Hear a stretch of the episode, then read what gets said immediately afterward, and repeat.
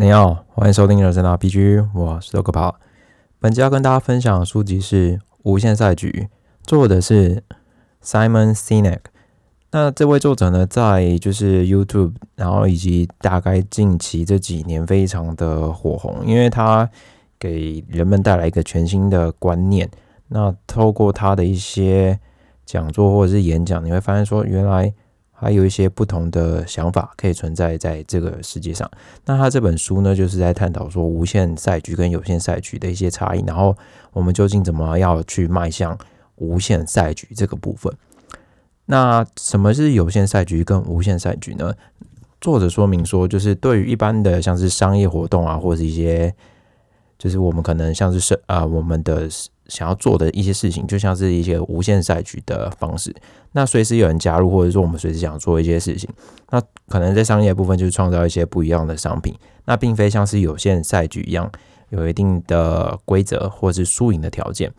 那么就长期来看，所谓的商业考量，要去停止所谓的输赢当做前提。那作者就举例了，就是关于啊苹果跟微软两间公司，相信大家都知道。那当初。苹果推出了 iPad，那苹果呃微软为了跟它竞争，所以推出了所谓的竞品，想要跟它就是做一个抗衡。那微软的目标很简单，只在于如何打败苹果的 iPad。那苹果推出产品的目的呢？它不是为了要去打败谁，它只是为了让使用者能够透过这个 iPad 得到更好的使用体验。那两相比较之下，我们就可以看到说，一个是有限的概念，一个是无限的概念。那无限的思维就是要去建立说，不管我们谁离开这个企业，都能使这个企业持续透过他们的概念发展。就像说，哎，如果贾伯斯已经走了将近十几年，那苹果是否还能依照他当初的意志持续往前？那现在我不好说，但可能当一开始的时候是有朝这个方向来去努力的。所以说，就是现今的企业跟商业模式呢，我们仔细认真看，会发现说它比较偏好是透过有限思维来去做领导。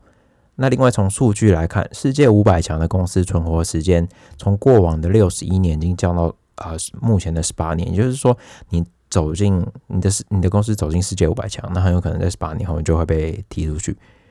那我觉得有一部分可能是科技带来影响，那也有一部分可能就像作者说的，我们把无限的思维的概念转换渐渐偏向有限，那这也带来一个另外一个不一样的结局。那另外，作者再从越战去分析说，有限跟无限的思维两者带来的不一样的结局。那美国当初他加入越战是为了有一个目标的胜利，然后前去越南。那北越很简单，北越只是为了自己的土地跟独立，然后还有他们的存活而战。因为北越以前就跟就可能就跟中国跟法国持续为了自己土地的战争。那有懂一点越南历史的，应该能理解现在说的话。所以他们。美国又再次出兵在他们土地上，就是跟他们打仗，所以他们的概念是非常很简单的，我们就在捍卫自己的土地。那跟美国当初一些理由前进越南是完全不一样的思维。那最终也透过这样的有限思维对抗无限的思维，带来最终的结果。那如果我们用有限的思维来参加无限的赛局，某种程度上就是去损害我们的目标，因为有限思维过度专注在短期的结果，然后就忽略长期的发展。所以，觉得聚焦在无限思维，能够让我们有更不一样的样貌来看待一件事情，也能让自己脱离短期的有限思维框架啊！我相信五月天说的人生无限公司，大概也就是这样的概念。那要怎么去拥有这个无限概念？作者说呢，就是要有一个崇高的信仰。那信仰在无限赛局之中是相对重要的。那信念跟最终目的都会驱使我们走向更远的地方，而非只是着重在像是当下或者是一些眼前的利益当中。那么所谓的信念，作者认为是一个对不确定性的未来的一个具体的愿景，也可能是一个愿望。那是一种就是从根基里面驱使你前进的一个动力。那若是这若是说这个具有信念的状态能够符合在你目前的工作或是职场领域当中，那就是你会觉得你会相当热爱这份工作。虽然有些杂事啊，或者是一些等等的情况让你觉得有时候很反弹，可是你当别人问起你，你热爱你的工作吗？你会回答 yes。那我相信这就是。你的信念跟你的工作 match 的一个部分。那对于作者来说，目前的可能职场就业者能够拥有就是这样的概念的人其实很少。那企业的部分也是相当的少，因为企业企业有时候就是会着重在就是一个比较偏向就是商业导向的部分。那我们要怎么去用？就是对于崇高信念有一定的认知呢？作者认为有五个部分。第一个是能够支持你的理理念，第二个是你能够号召你的伙伴，再来是能够以服务作为导向，第四个是透过时间来考验你的理想，呃，你的信念。那最后是透过高远的理想，然后去就是构筑你的信念。那再来是我们刚刚提到的信念，那我们要怎么去找到自己的信念？那信念是一个长期就比较偏向无限的目标嘛？那我们可能在日常生活中，我们会看到公司有一些口号存在，那我们可能会觉得说，这可能就是一个无限的信念，因为公司一直想要达成这样的目标。可是如果这些口号只是口号，没有执行的话，那是不是就不是一个无限的目标能够去执行？那作者认为呢？其实有时候我们看起来一些看就是看似无限的目标，其实它都是有限的，只是它看起来是一个比较长远的目标在前进。作者就举例了美国登月计划，登月计划在我们现在看来还是相当伟大，可是对于作者来说，登月计划是有限的，因为他只要登陆月球，他的任务就结束了。所以，他最终目标仍是设计在就是登陆月球的那一刻。其实这是一件可以完成的事情，只是当下的科技或者是一些发展没有办法让他们立即去达到。所以他们找到方法之后，就可以完成这件事情。那么，另外企业追求所谓的像是产业第一啊，看是一个很漫长的过程。可是，当你达到所谓的产业第一的时候，那你是不是本身就已经达到这个有限目标的结局？所以我们认真思考后，会发现其实很多。多数有限的东西，我们会误以为是无限的。那有时候我们现在有提到，像是所谓的一些企业责任啊，我们会觉得说，哦，企业责任就是一个很漫长，我们每个企业都要去遵从的事情。可是，如果有时候我们过度专注在一个我们可能像是说营收啊、股东利益等等的，我们是否还能去 cover 这个思维呢？我觉得这是一个可以去发展的地方。那对于就是信念的部分来说，我们可能有时候会因为现就是现实层面的考量，然后有所折中。但作者认为，可能现金或是一些其他现实层面的部分是支撑信念的来的燃料。那最终还是要以你的信念作为依归。好，那如果我们开始知道自己的信念是什么回事，那可能因为我们人类肉体极限的关系，就必须要把这信念传下去嘛。因为你看，像当初贾博士就比较早离开。人世间，那现在 Tim Cook 在就是掌管苹果，他是否还能遵从那个意志去前进呢？这也是我们可能要去思考说如何把信念传承下去的一个状态。那对于接棒的经营者来说，我们应该就是要去在乎他在乎的顺位是什么？因为有时候很多时候我们会看到经营者将公司成长啊、股东期望或获利放在他们首要的位置，但其实这会带来一个更大的危机。如果这些事情是摆在信念之后，可能就是我们以顾客或者是员工提到的优先顺序，把它放在前面的话，那信念很有可能就是能够再被拉长一点，因为他们知道说那些才是他们要去 focus 的地方。作者就分享了一个美国超市沃尔玛在经营当中，因为曾经失去信念，以股东利益作为导向，那慢慢的就是营收等等就慢慢衰退下来。那后来在董明伦上任之后，透过找回信念方法，让自己的营收重新回到正轨。那刚刚有提到，就是很多关于企业的部分。那企业责任已经是现在，我觉得算是我们在可能是外界看一间公司，或是我们在挑选公司一个相当重要的一个概念。作者认为，企业的思维其实目前来讲，就已经跟当初亚当·斯密所提及到的资本主义有。些许的不同，因为最早的资本主义是认为消费是生产的一切，那根本要去创造的是消费者的利益，而非是生产者的利益。所以就目前来看，我们会发现说，好像都是以生产者利益为导向。原因作者分析是在于，因为近期有一位叫做啊富里曼的诺贝尔经济学家，他的一些理论让我们开始以股东作为依归，这带来相当大的变化跟影响。我们开始将一些思维聚焦在所谓的股东利益或者是个人身上。那领导人可能对于管理的部分，他透过短期效益可以带来庞大的收益，他也会去缩短他思考事情的一个长度。那因为他可能就是短期系短期的效益有起来，他就会连带赢得获利或等等。那这短期效益牺牲了公司的就是长远的利益，但是自己那种 CEO 或股东等等好像有爽到，所以对于作者来说，企业进化的责任就是要把，就是这个思维开始放长，因为如果我们持续放任这样的状态，最终会引来反噬。那相信大家知道，就是革命很多时候都是一些不满的情绪等等的累积到最后引爆嘛。那还有部分是权力跟财富的失衡所导致，所以我们将利益着重在公司的员工或是消费者身上，并而不是像是股东或是领导高层。某种程度上可以就是延缓这种革命的发生，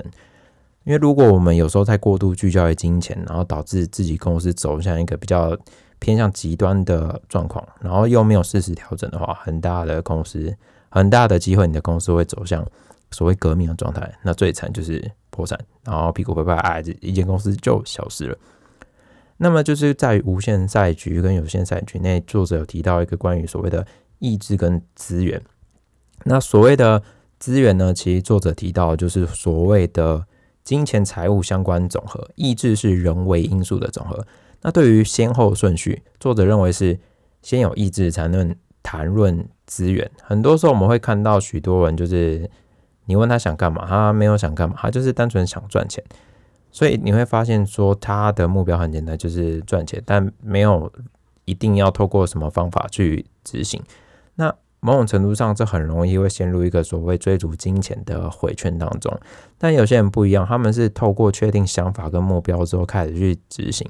那资源或者是资金的来源，就变成是下一步才要关注的议题。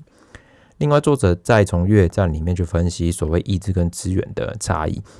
北越透过坚强的意志，然后去对抗拥有丰富资源的美国，但美国最后的结局还是就是退出越战嘛。所以意志跟资源的不同，也带来不一样的影响。作者另外再用了狂热分子跟佣兵当成就是这两者不同的差异。狂热分子他的内在驱动力是相当高，会有一些个内在奖励驱使他们前进。那佣兵呢，很简单，他们是透过外在奖励去驱动。所以这也形形成了不同两个不一样的面相。那作者说到，拥有意志，我们才能在无限赛局中持续的存在。那刚刚就是在无限赛局中，我们提到就是信任的伙伴嘛。那我们要怎么去营造一个信任的团队？因为信任与否会带来一个不一样的团队的结局。那作者就有提到了一个故事，就是壳牌的专有平台，在壳牌那专有平台大家知道应该是相对危险的一个环境，如何在一个比较危险的环境去做到，就是类似像。零公安意外等等的，其实某种程度上就需要彼此团队互信来去营造这样的环境。那专有平台主任带领大家类似做类似像现在所谓的什么 team building，然后让彼此认识彼此，然后把一些不安或情绪或大家的一些想法都能开诚布公，这样的情况下，你的团队才能真正相信对方。而且作者提到说，就是我们应该去理解说你工作同仁的情绪，因为我们没有办法在工作中抛开自己的情绪，因为只要是人在任何时刻都会有一些情绪。那如何在一些不安的时候，我们能够获得协助，而不是因为我们提出了一个询问就被责责骂或怪罪，这也是相当重要的一件事情。所以。能够知道团队情绪的状态，也是身为一个领导者应该要做的事情。那福特的前执行长穆拉利在进入福特要拯救福特的时候呢，那他有提到说，如果就是现在这个简报你有你觉得这是有问题的，就把它标上红色。那只有一个人标上红色，因为没有人标语，其他没有人标原因是因为他们就是怕说，如果被标上红色，是不是又要被骂或怎么的等等，所以他们没有标上红色。但标上红色的那个人，穆拉利就只问他说：“我们现在如何如何去解决现在是红色的问题？”那渐渐的大家知道说：“啊，只要是被标上红色的，你不会被骂，因为你只会被探讨说我们现在如何要去排除这个现在是红色简报的问题。那慢慢的，大家都愿意把问题打开来，然后摊开在大家面前，然后去讨论如何解决。渐渐的，红色的简报开始变成黄色，啊，黄色最后变成绿色，绿色就代表说事情已经被他们圆满的处理了。所以彼此会知道说，哎，我不会因为我提出了一个问题而被责怪，能够专注在解决问题上。所以我们有时候会发现说，其实我们有时候在信任一个人的时候，往往不是在信任他的职位，而是相信这个人的一些所作所为，这有很大的不同。所以如果像是领导者只关心在绩效，而没有去营造就是信任团队的话，相信组织在未来可能会在某个时刻遭受到危害。那就是接下来作者还有探讨了一个叫做所谓的道德褪色。那道德褪色其实就是一个在合法状态下执行了我们一些看起来就是不道德的行为嘛。那在有限的思维中，很容易遇到这种所谓的道德褪色，因为时间、压力、业绩等等的情况，可能让我们不得不采取一些行为。但作者认为这样的行为其实不是单一事件，而是企业慢慢的偏向了这种不道德的情况。那一开始都是从一些可能小有顾虑的地方开始，那渐渐发展到，哎，纵使有顾虑，大家觉得这很正常啊，就是反正现在业界都这样做等等，但是不是真的符合道德，可能已经不是了。那这样的情况其实某种程度上没有处理到问题的根本。那管理者可能发现了一些问题，透过所谓的懒惰管理，就是不去管，然后去建立更多的流程来去避开这样的问题。那员工就不得不遵从一些新的复杂流程，去做出更多道德褪色的行为。那这样的情况，其实让员工更加没有办法去说出真话，因为通常说出真话的代价比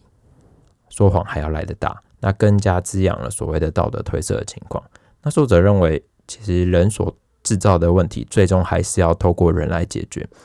脱离有限思维是将道德褪色拉回正轨的一个方法。所以我们要将思考层面拉长到更多可能需要被在乎的事情。在这个部分，作者就分享了一个美国品牌的服饰，叫巴塔哥尼亚。他致力做出更环保的衣物。他在自己的广告上面，就是跟大家说消费者说，他们还没有做得更好，因为他们自己因为做出这些衣服，那产生还产生出多少的污染，所以他们会知道说，他们要把这些污染。降低，然后让消费者知道说他们正在努力什么，那消费者也会知道说哦，他们正在面对自己面对的问题，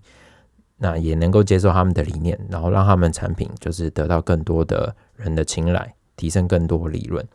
所以把事情专注在更重要的地方，然后远离道德褪色所带来的影响。那么无限赛局里面，我们可能会像有限赛局一样。遇到一些所谓的竞争对手，那因为有些赛局内，我们就是很容易因为一些标准认定谁是赢家，谁是输家。但无限赛局其实没有绝对的赢家。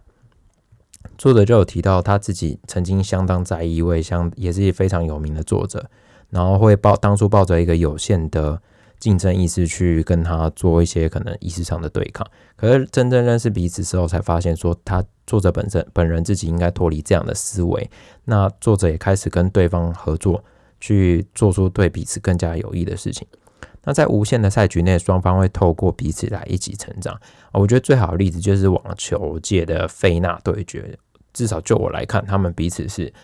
就是因为要击败对方，然后不得不把自己的状态再。度提升，突破自己的天花板，然后去面对对手的挑战。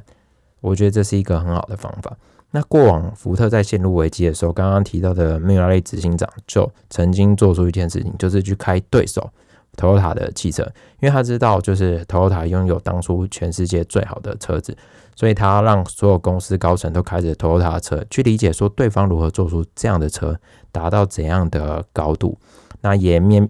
渐渐的让他们知道说，哦，原来做出一台好车是这样子，那应该是